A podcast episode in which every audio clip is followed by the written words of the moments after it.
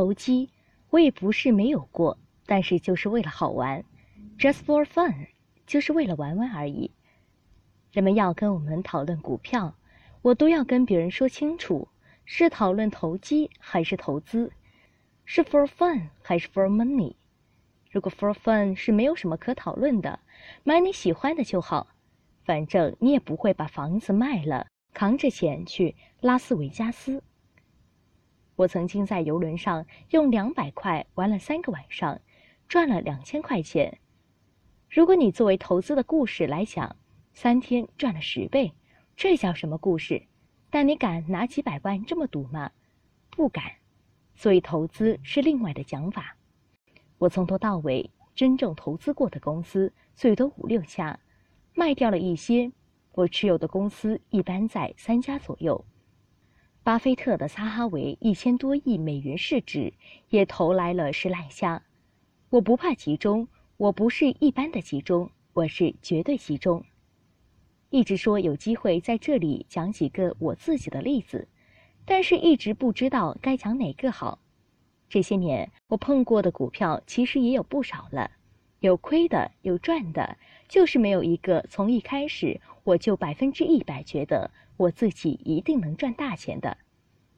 不管买哪个，都觉得多少心里有点不踏实。想来想去，觉得居易可能比较有本人特色。最早开始经营企业的时候，我最喜欢的可能是松下，后来慢慢对松下有些失望。尤其是去大阪拜访过松下总部之后，确实觉得松下有些问题，慢慢自己也就不太再提松下了。大概也就是这段时间，应该是去松下之前，我们开始越来越多的反思我们自己，希望能够建立和加强我们自己的企业文化。当时我好像正在中欧读 EMBA。同时还把中欧的一些课引进了公司内部。在那段时间，给我印象深刻的一本书就是 GE 的上一个 CEO 韦尔奇写的自传。在那本书里，我看到了企业文化对建立好公司的强大作用，同时对 GE 强大的企业文化留下了极深刻的印象。后来又读了韦尔奇后来写的《赢》。更一步了解了他们是怎么建立企业文化的。从那个时候开始，我还花过不少时间去了解和思考 GE，去想为什么 GE 会是一家百年老店，为什么 GE 的董事会总是能选出好的 CEO 出来，为什么世界五百强里有一百七十多个 CEO 都来自于 GE 等等。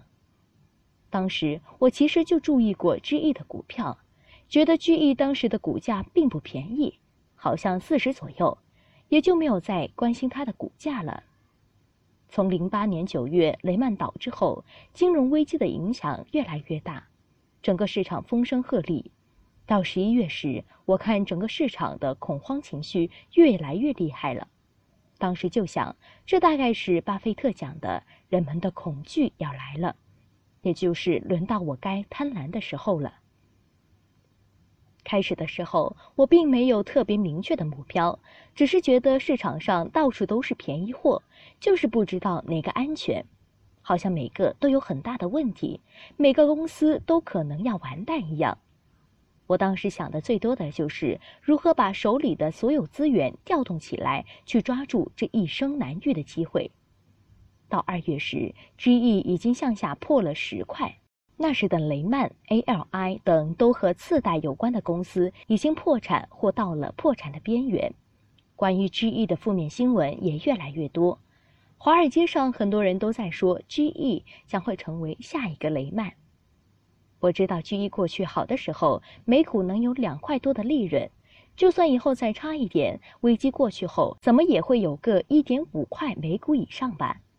如果我给他十二到十五倍的 PE，怎么着这也应该是二十块钱以上的股票。所以当十块左右的时候，我已经开始着手买一些了，但还没有下定大决心买。直到有一天，GE 跌到九块钱的时候，我看到了这样一个讲话，我忘了原话是怎么说的，大致意思是他认为 GE 的形象被破坏了，这都是他的错。GE 将在未来的几年内调整其业务结构，让财务公司在整个公司中的比例下降到百分之三十以下。他还重申，GE 的整体是安全健康的等等。当时有问题的所有公司当中，好像我只听到了 GE 出来承认错误并检讨对策。这大概就是企业文化不同的地方吧。GE 是一个巨大的公司。我也曾试图想清楚 GE 到底有哪些业务，也试图想分析清楚它所有的业务模式的优劣，但发现非常难。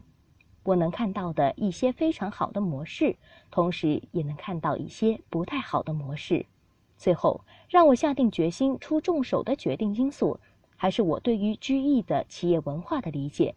我认为金融危机并不会摧毁 GE 强大的企业文化。之一的问题只是过去的一些策略错误造成的，假以时日，一定可以改正。伟大的公司的错误，往往就是千载难逢的投资机会。好了，本期节目结束了，下期节目再会。如果还觉得不过瘾，可以加我的班主任饶胜老师微信：幺五零二六七三七五三四，聊理财，聊考研，聊兴趣。聊人生，聊梦想。好啊。